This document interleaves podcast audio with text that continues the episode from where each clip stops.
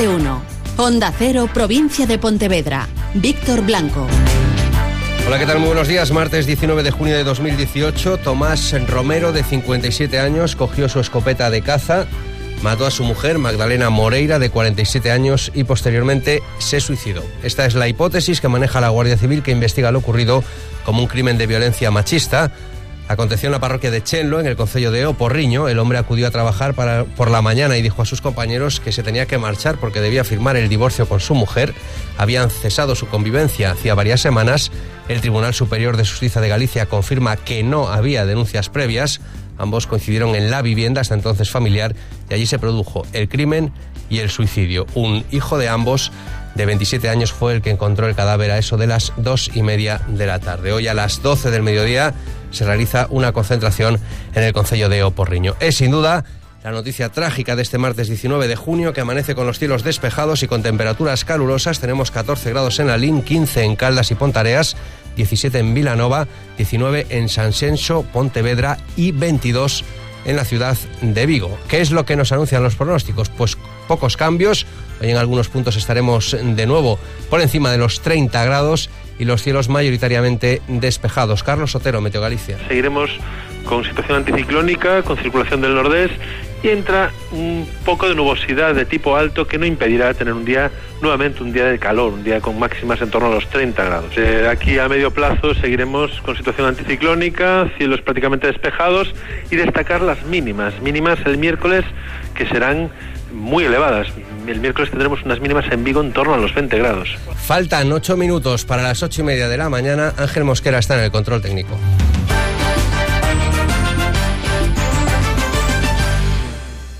¿Es usted un afectado por la pérdida de acciones con el Banco Popular antes o después de la ampliación de capital? En Acoreo le explicamos cómo recuperar su inversión. El próximo martes 19 de junio a las 7 de la tarde en el Hotel NH Collection de Vigo. Más información en el 986 447 464 y en acoreo.org.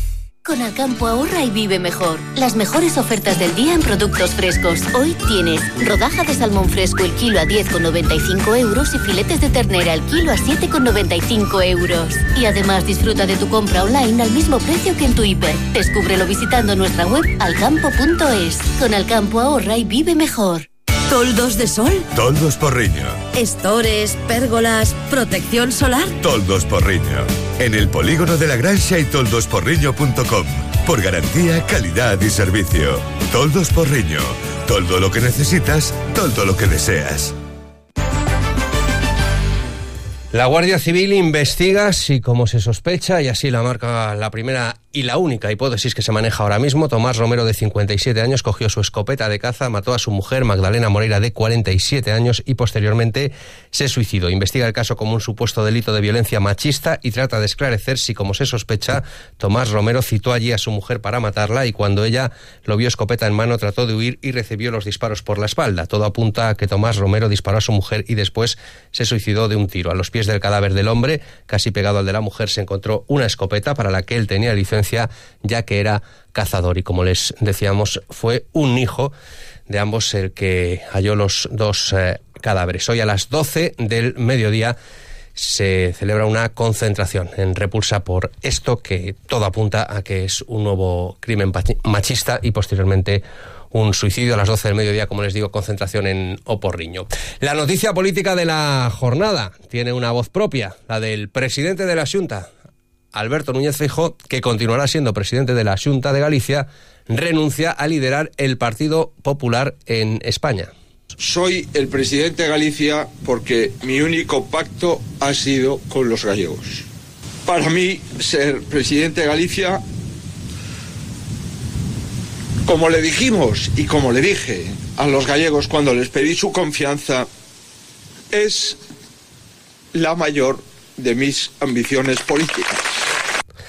Más asuntos. Un joven de 19 años denunció en la comisaría de Pontevedra que en la madrugada del jueves 14 al viernes 15 de junio fue víctima de una agresión sexual cuando entraba al portal de su edificio en el centro de la capital. Vamos con los detalles. Onda Cero Pontevedra, Juan de Sola. La chica de 19 años fue abordada por dos jóvenes que llevaban la cara tapada y a los que no logró identificar. La denuncia fue presentada el viernes horas después de lo sucedido. Al parecer, la joven regresaba a casa de madrugada y al entrar en su portal dos chicos la asaltaron, la agarraron y la sometieron a una serie de tocamientos. Ella mostró resistencia, pero no evitó que le sacasen la ropa interior. Eso sí, logró que la situación no fuese a más gracias a la resistencia que opuso a base de patadas a los agresores. Finalmente, lo que no pudo evitar es que la acabasen golpeando. La víctima sufrió heridas en el pómulo y en el labio por las que después de presentar la denuncia fue atendida en un centro de salud. Los hechos son constitutivos de un delito de agresión sexual porque todo lo sucedido fue en contra de su voluntad y además hubo violencia física.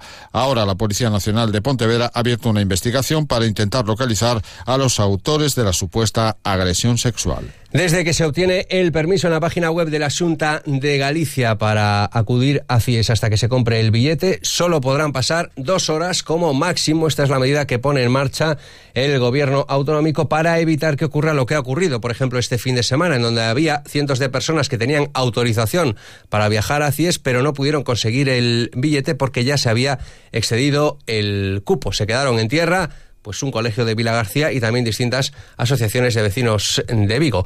El alcalde Abel Caballero denuncia la auténtica política calamitosa de la Junta de Galicia en el asunto de CIES. Ya ocurrió el pasado mes de agosto del año 2017 cuando miles de personas se quedaron en tierra y se ha vuelto a repetir una situación similar, aunque menos grave, en el primer fin de semana de afluencia masiva a las Islas CIES. ¿Cómo van a llevar patrimonio de la humanidad para las Islas CIES si son una calamidad? Pero déjeme que lo diga también. Ya llevan un año desde que presentaron la solicitud de CIES Patrimonio de la Humanidad. Hago una pregunta en voz alta. ¿Cuánta actividad desarrollaron para conseguirlo? Ninguna. Ninguna. Solo calamidades en la gestión de las reservas de CIES.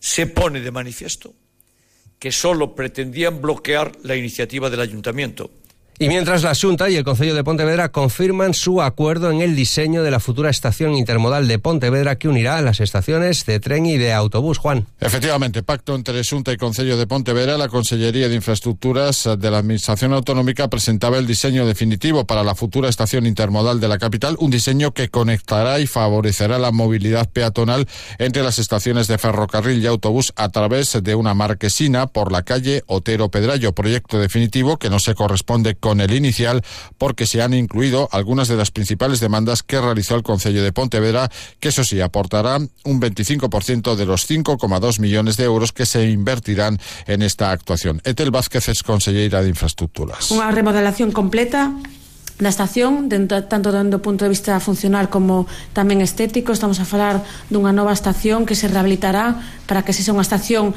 máis sostible, máis eficiente dentro do punto de vista de eficiencia energética. Miguel Anxo Fernández Lores, alcalde de Pontevedra, ha anunciado y advertido a la misma vez que el entorno de las estaciones de bus y tren tendrán ahora un tratamiento de preferencia peatonal. Los comuneros de Tameiga, en una asamblea celebrada este fin de semana, han decidido rechazar la primera oferta del Real Cruz Celta, las primeras ofertas del Real Cruz Celta para construir allí el centro comercial. No están de acuerdo en que el Celta a su vez rechazó su propuesta de permuta de terrenos y tampoco tienen nada claro cuál es qué es lo que pretende realizar el Real Cruz Celta con pozos que tienen allí que son propiedad de los comuneros en todos esos terrenos. 8 y 28 minutos hasta ahora tenemos una cita cada día. Muy buenos días, Víctor. A continuación llegan las oportunidades de hoy martes con los productos más frescos.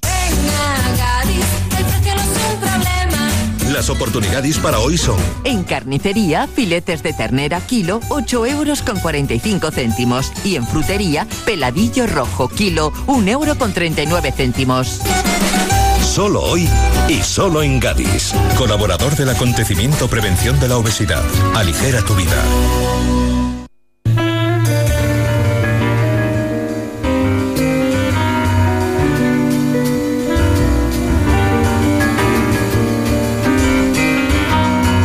Llega a Vigo con su festival del 29 de junio al 4 de julio. Escuchamos a Wilfried Wild Quintet, cielos despejados durante toda la jornada de hoy con temperaturas que volverán a acercarse a los 30 grados. Continúa más de uno, buenos días.